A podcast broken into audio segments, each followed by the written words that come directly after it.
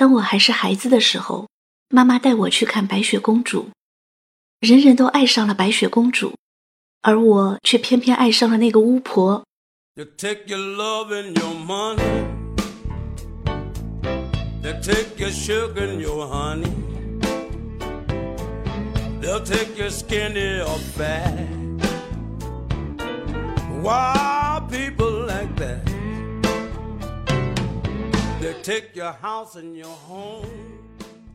喜欢这个老头，可是又不知道从何说起。他是一个导演，还是编剧和演员，同时还是小有名气的单簧管演奏家。对了，他还是一个作家，他的书卖的也相当的好。这个怪人很矮，三十多岁开始就看着像个小老头了。他总是戴着一副老旧的大眼镜，穿着过时的衣服，走出去很不讨人喜欢。可是他极其聪明，喜欢讽刺别人。他太能说了，唠唠叨叨，唠唠叨叨。他是神经质的，是忧伤和失落的，偶尔流露天真，又直言不讳，很怕死。他一会儿活在现实里，一会儿活在幻想中，满脑子怪想法。有时候热爱生活，有时候调皮，有时候拘谨，有时候抒情，有时候歇斯底里。他超级喜欢年轻的女人，可是又常常被女人甩。他电影里的人总是滔滔不绝的讲话，可是现实中他很怕陌生人。午夜巴塞罗那，怎样都行，安妮霍尔。是他拍过的电影里我最喜欢的三部。总之，他特别脆弱。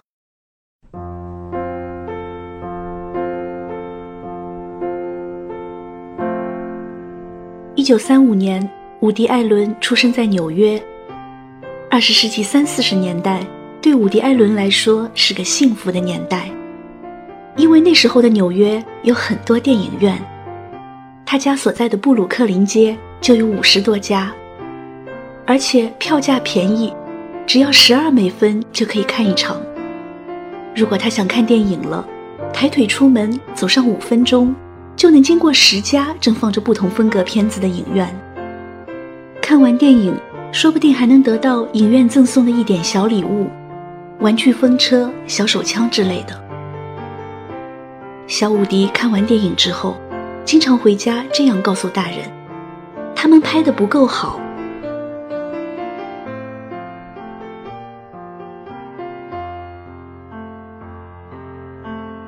后来，一些欧洲电影进入了美国，这让常看好莱坞商业片的伍迪·艾伦大开眼界。他发现了电影真正的美妙之处，但他那时并不知道自己将来会是个导演，因为十几岁的时候，他想当作家。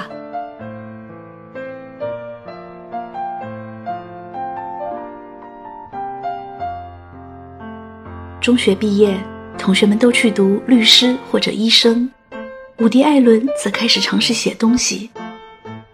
很快，他发现自己写笑话很拿手，于是就写笑话投给报纸。报纸很快刊登了他写的东西。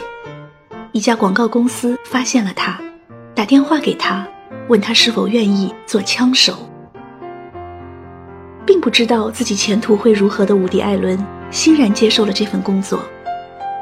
他不断的写新笑话，然后冠上别人的名字，刊上各种专栏。对于没有署名这件事，伍迪·艾伦觉得没什么，因为写笑话对他来说是一件非常轻松的事情，通常在去上班的路上或者在地铁里就完成了。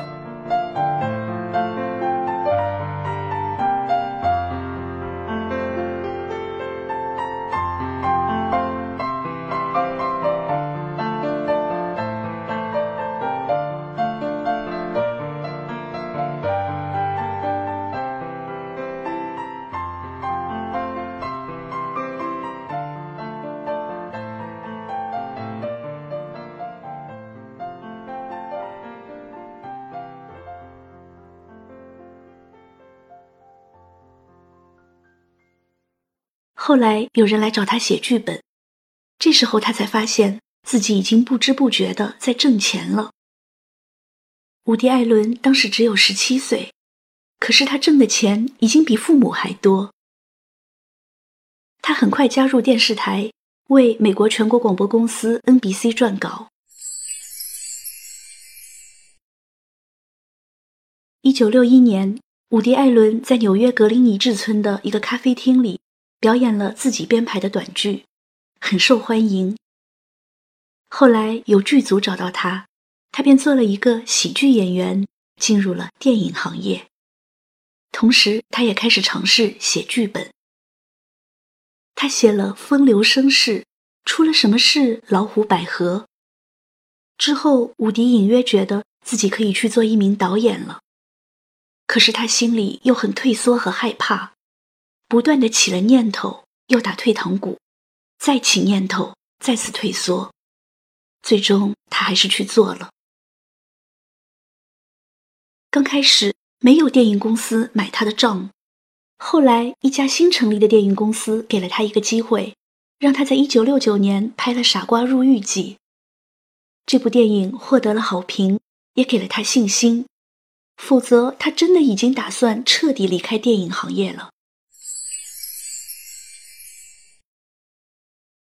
一九七七年，伍迪·艾伦拍了天马行空的《安妮·霍尔》。这部电影成了好莱坞历史上最受推崇的浪漫喜剧之一，获得了当年的奥斯卡四项大奖。影片的最后有这样一段对白：一个男人对医生说：“大夫，我弟弟疯了，他认为他自己是只鸡。”大夫说：“那你怎么不把他带过来呢？”可是大夫，我需要鸡蛋啊。简单说来，这是一个文艺男青年爱上一个文艺女青年的故事。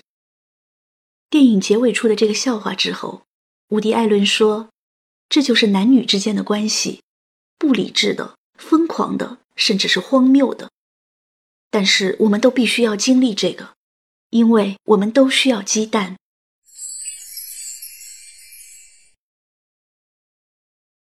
观众们对《安妮·霍尔》这部电影的喜欢。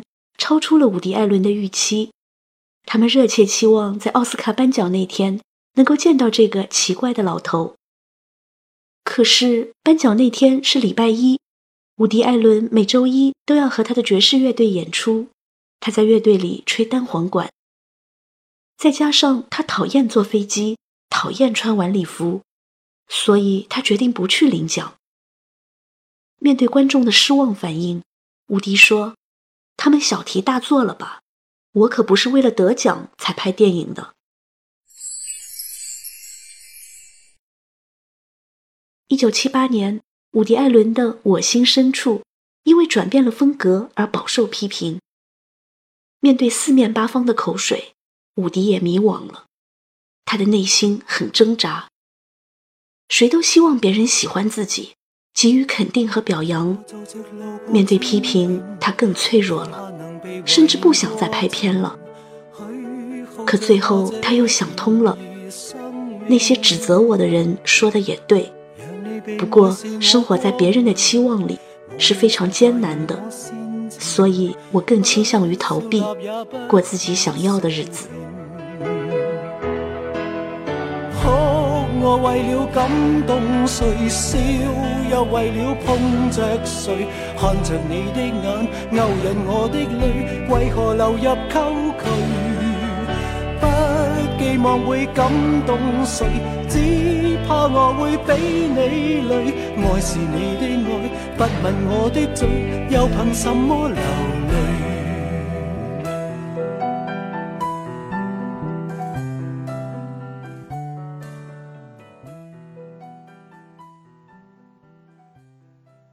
一九七九年，伍迪·艾伦拍完了新片《曼哈顿》，他把自己童年印象里的曼哈顿拍了出来。那时候的曼哈顿，随处可见骆驼香烟的招牌，大街上有成群结队的年轻水手，还有各种摩登装束的女人。但是伍迪看了剪辑完的片子后，非常失望，他很后悔拍它，就去找电影公司的人商量。你们别让他上线了，我重新给你们拍一部，免费的。”但他的要求只得到了电影公司一个字的回答：“呸！”令伍迪·艾伦想不到的是，《曼哈顿》这部电影居然获得了四千多万的票房，成了他当时最卖座的作品。面对蜂拥而至的观众，伍迪懵了：“哇，我又让生活耍了一次。”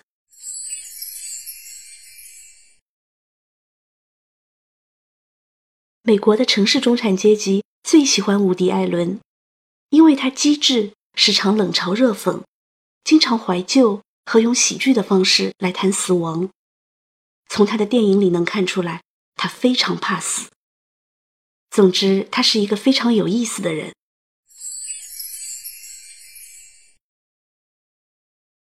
票房刚大热起来，伍迪·艾伦却突然转型，拍出了一部激怒观众的电影。一九八零年的《星辰往事》，尖锐的嘲讽了观众。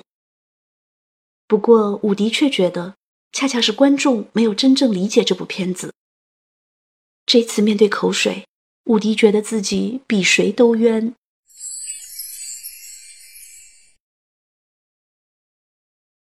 从一九六九年开始，伍迪·艾伦基本上每年都会拍一部电影。之所以高产，他的解释是，拍电影其实是为了抵抗自己的抑郁症。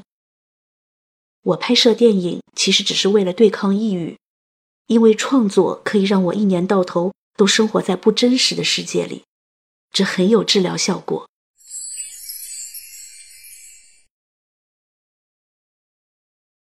伍迪·艾伦拍的多，却没人反对，他是全球公认的拍摄量和影片质量综合指数最高的导演，没有之一。投资人想请他拍电影。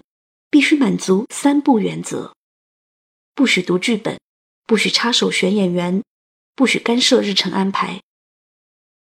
这种不容置疑的强硬，在投资人为大的好莱坞，居然就是有人买账。很多时候，电影都开拍了，伍迪·艾伦剧本还没有写好。伍迪的创作最开始可能只是想到了一个人，然后这个人从荧幕里走了出来。走到了另一个人的生活。接下来的一段时间，他的这些人在荧幕形象和演员本人之间进行艰难的选择，彼此不停折磨。等到想法成熟了，他就开始拍了。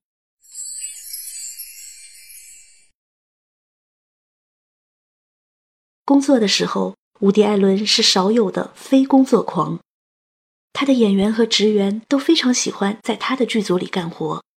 因为伍迪要求大家朝八晚四，到点下班绝不拖延，这让去他那里拍戏的澳大利亚演员很不适应。我们遵守的简直是银行家的作息时间。伍迪·艾伦的奇思妙想让演员也很过瘾，很少有演员拒绝他，不管是哪个国家的、多大牌的演员，都没有对他说不的时候。而且，伍迪也最会发掘女人的迷人之处，这点就连前法国总统夫人布鲁尼也无法拒绝。他也演过他的电影。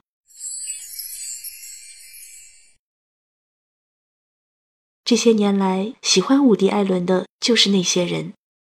他拍出新片，大家就来看，看他导或者演，看他无聊，看他冷嘲热讽，或者被他逗笑。不要管他会不会给我们带来惊喜。伍迪随心所欲的写，随心所欲的拍，拍完就忘，很少再去看。有时候有影迷上去跟他探讨某部电影的细节，他竟会一脸迷茫。法国评论人称他是美国电影界唯一的知识分子。对此，伍迪的回应是：“也许是因为我戴着眼镜。”所以他们才觉得我是知识分子。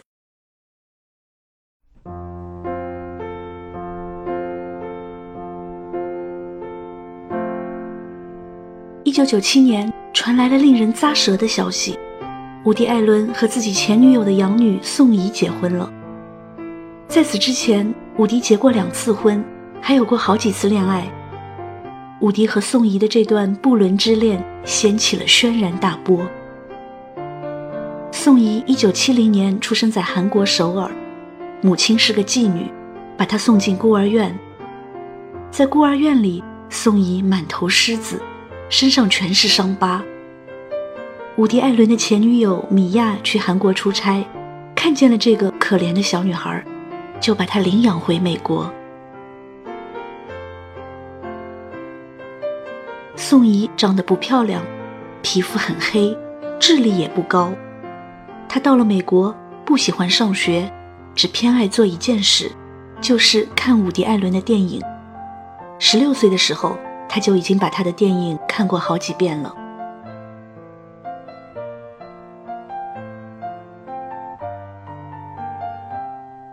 一九九零年，狗仔队拍到了伍迪·艾伦和宋怡手拉着手看球赛的照片，米娅为此很生气。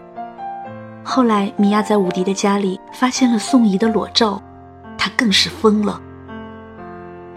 一九九二年，米娅伤心的和伍迪分手，他们已经在一起生活了十二年。分手以后，伍迪公开了他和宋怡的关系。一时间，他的家被狗仔队包围了。胆小的伍迪和宋怡吓得几个星期都不敢出门。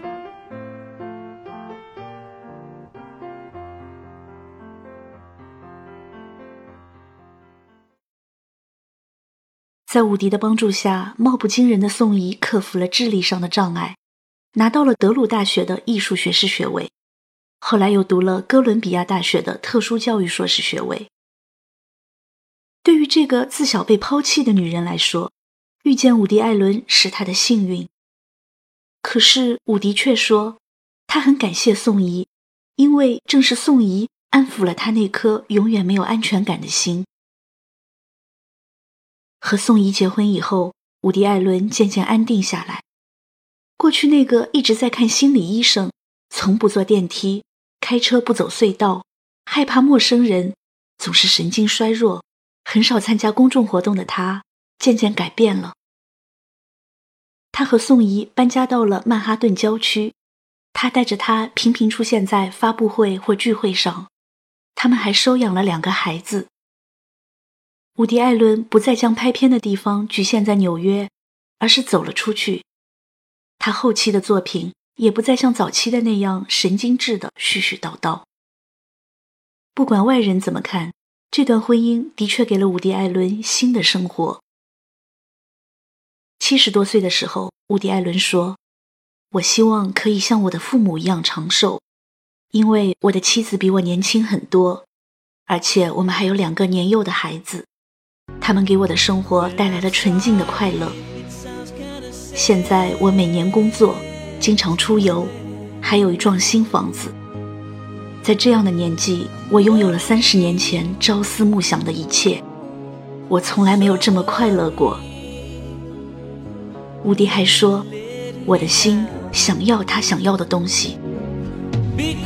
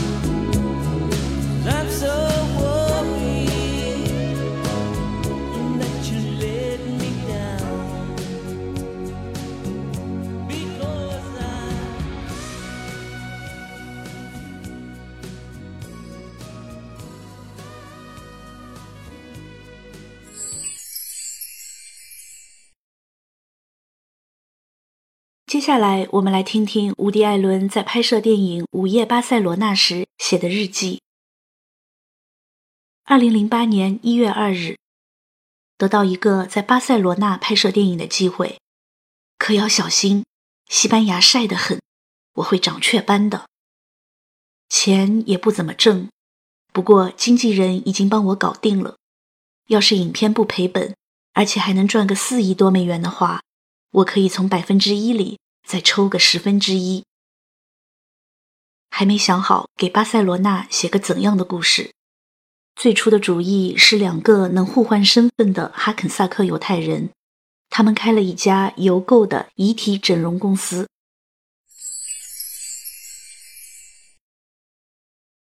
三月五日，见到了哈维耶·巴登和佩内洛普·克鲁兹。佩内洛普美得令人销魂，比我想象的更性感。整个会见过程，我裤子里像有火在燃烧。巴登是那种会陷入沉思的天才人物，他欣然接受我助他一臂之力。四月二日。给斯嘉丽·约翰森提供了个角色。他说，他接受之前，剧本得先征得他经纪人的同意，然后让他妈妈同意。他和他妈妈很亲密，之后还得经过他经纪人的妈妈的同意。在商谈的这段时间，斯嘉丽换了几个经纪人，于是也就换了好几个妈妈。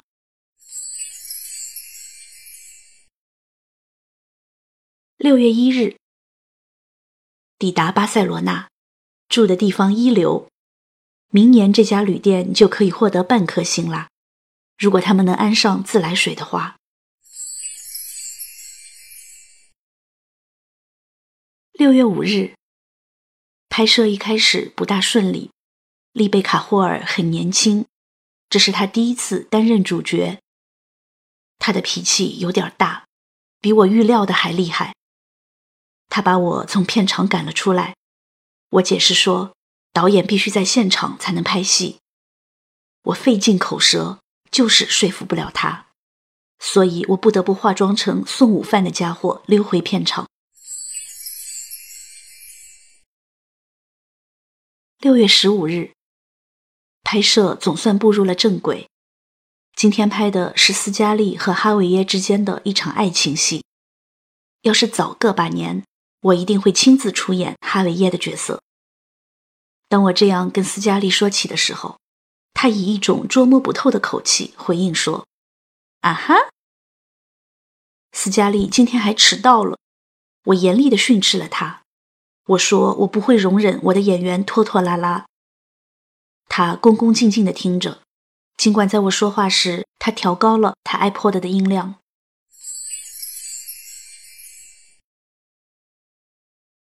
六月二十日，巴塞罗那是座奇妙的城市，大街上挤满了观看我们拍摄的人。他们很善解人意地意识到我没时间给他们签名，所以他们只找拍戏的演员签。随后，我掏出几张八英寸乘十英寸的我与斯派罗·艾格纽握手的照片给他们签名，可这个时候他们却都散了。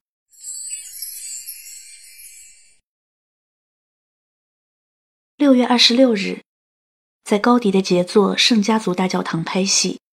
我在想，我和这位伟大的西班牙建筑大师有很多共同的地方。我们俩都拒绝循规蹈矩。他有那令人叫绝的设计，我则喜欢在洗澡的时候戴上围裙。六月三十日，每天的样片看上去都还不错。不过，哈维耶出了个不怎么样的主意，他要加入一个火星人大规模入侵的场面，用一千名穿上道具服的群众演员和许多飞碟来完成。我会先拍着让他高兴，然后再在剪辑室里把它剪掉。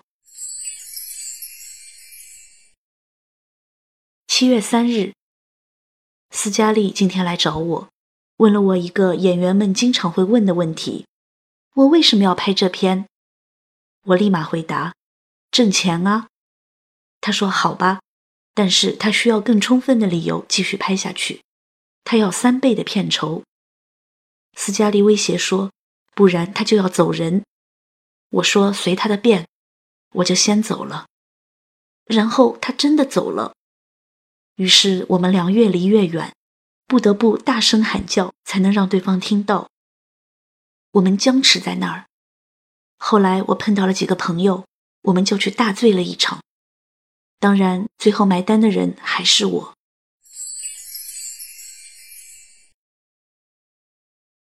七月十五日，我不得不又一次教哈维耶怎么演做爱的戏。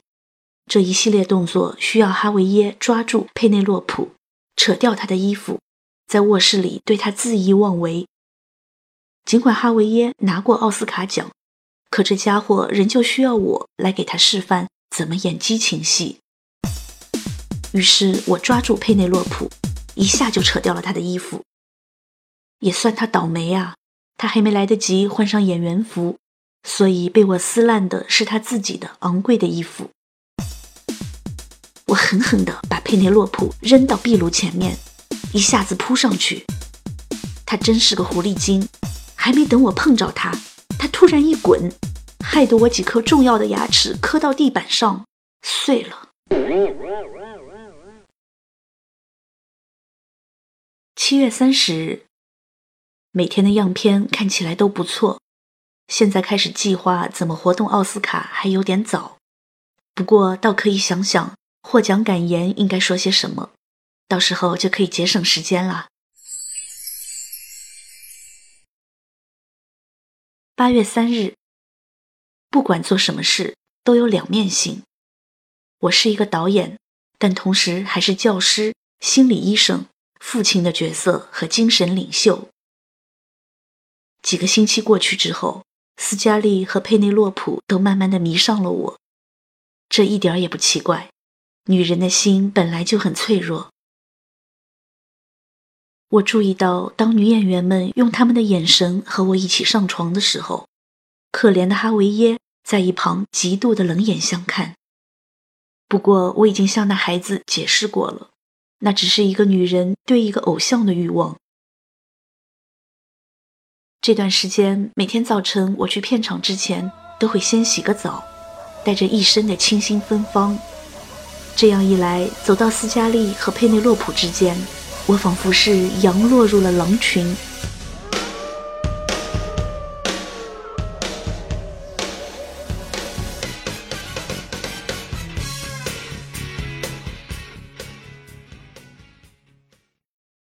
我不喜欢将工作和享乐搞混了。为了完成影片，我不得不出面消解他们每个人的愿望。也许我可以给佩内洛普周三和周五的时间，而周二、周四则让斯嘉丽满足，就像是在街道两边轮流停车那样。这样一来，正好空出周一给丽贝卡。我要及时阻止他把我的名字纹上他的大腿。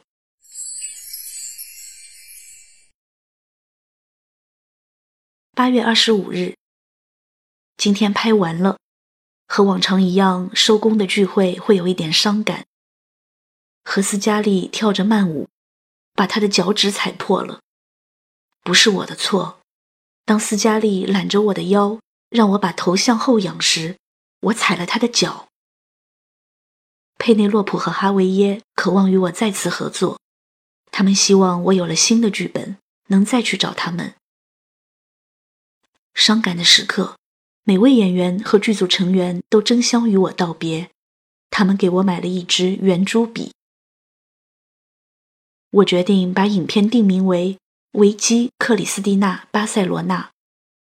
制片厂的头头们已经看过所有的样片，很显然，他们对每一个镜头都非常喜欢。据说准备选一个麻风病隔离区进行首映，高处不胜寒啊